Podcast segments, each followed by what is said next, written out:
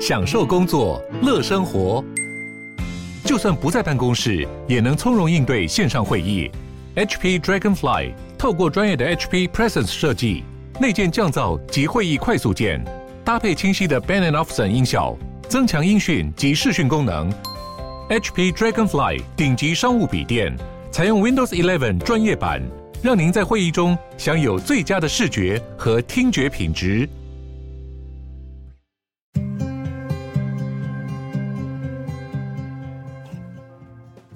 鲨语，带你关注这些有流量却没声量的有趣资讯。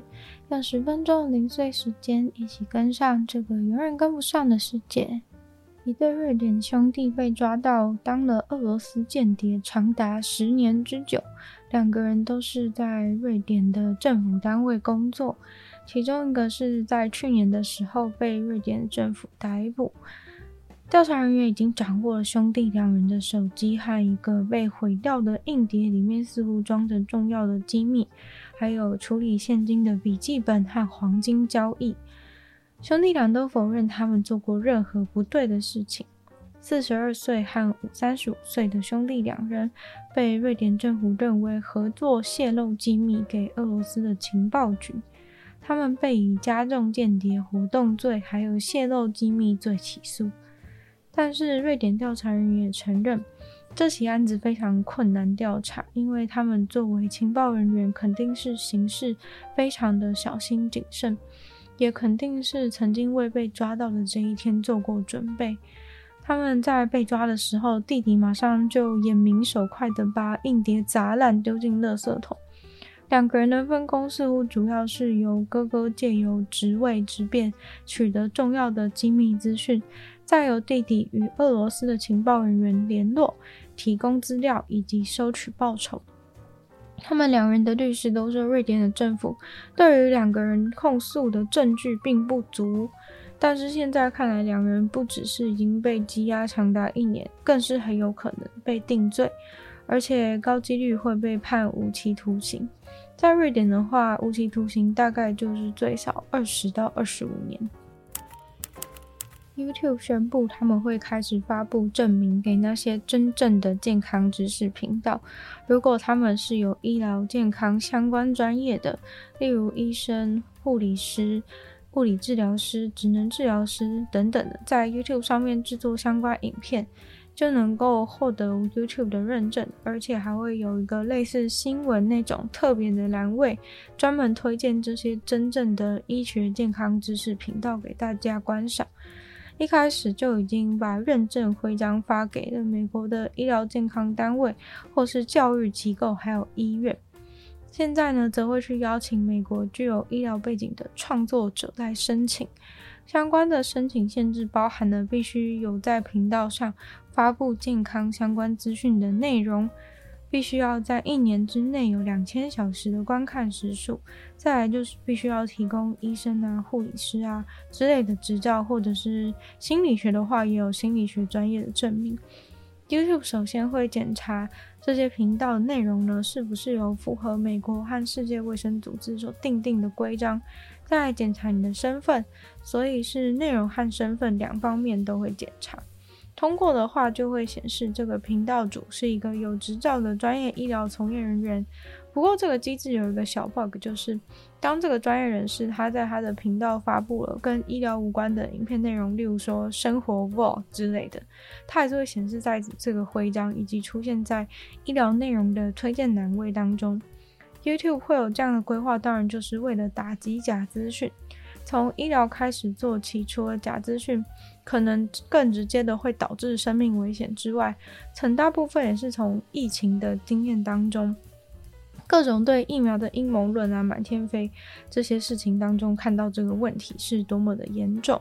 透过给真实专业的频道徽章、推荐栏位的辅助，就是希望大家可以多多的去看这些资讯正确的内容，用积极推广的方式来打压那些抓不完的猖狂假资讯。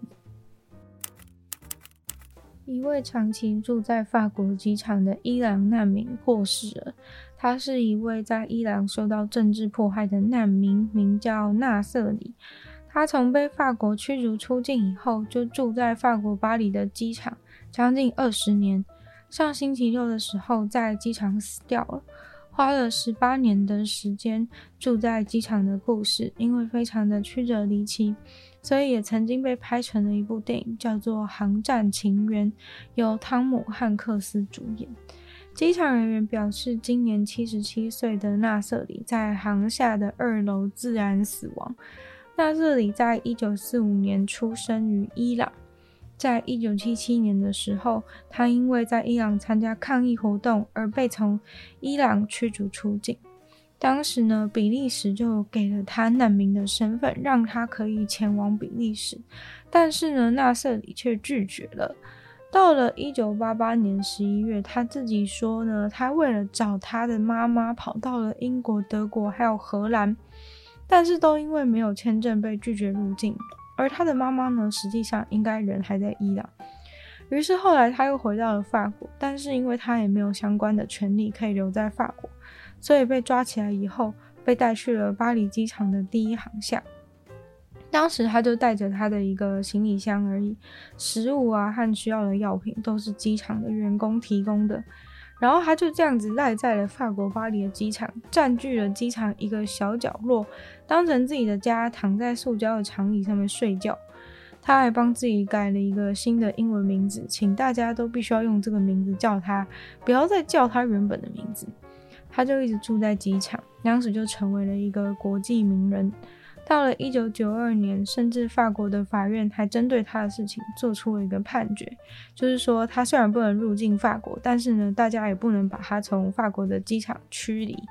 也就是说，他算是法院认证的机场居民了。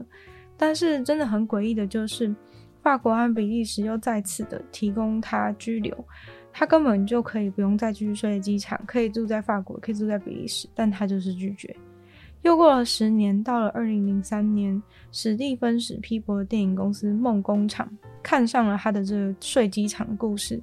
付了二十五万美金买下了他住在机场的故事。这部《航站情缘》后来就被改编成了一个东欧男子在美国机场被拒绝入境，但是因为自己的家乡恰逢政变，所以回不去的一个进退两难、卡在机场的故事。其实和纳瑟里的故事相差甚远。二零零四年的时候呢，一位英国作家还帮他写了自传出版，但是在二零零六年，他却因为身体状况被迫住院，所以他的机场人生呢就这样子暂时告了一段落。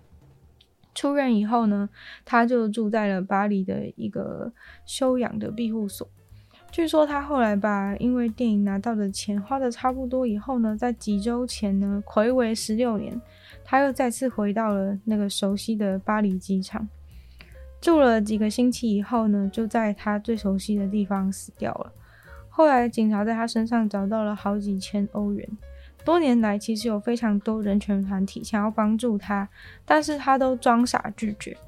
他似乎幻想自己的妈妈是英国人，所以他只想要住在英国。如果不行呢，他甚至宁愿睡机场。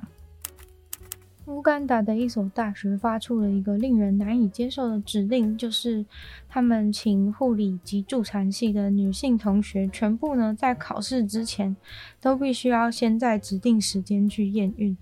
如果他们不去验孕的话呢，就不能参加考试。要先验孕才能参加考试，就已经非常荒谬了。更扯的是，还必须要去医院，在指定的时间花自己的钱去验孕。如果不愿意配合的女性的话，就不能参加任何的考试。那个指定医院的验孕费用大概是五千乌干达币。非洲的一位人类学家就发推文表示，真的是惊呆了，歧视怀孕女性以外还要自费。另外一位博士呢，也非常惊讶地表示，真假？他们该不会以为怀孕是一种考试作弊吧？会带给考生什么优势，才不让人参加考试的吧？后来就女权组织寄了一封信给那个大学，告诉他们这样做是违法的行为。结果后来，这个大学在受到了众多的批评以后，终于收回了他们的验孕命令，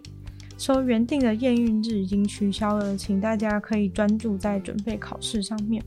并回信给女权组织说，保证不会有任何的学生因为没有去验孕而不能考试，请他们放心。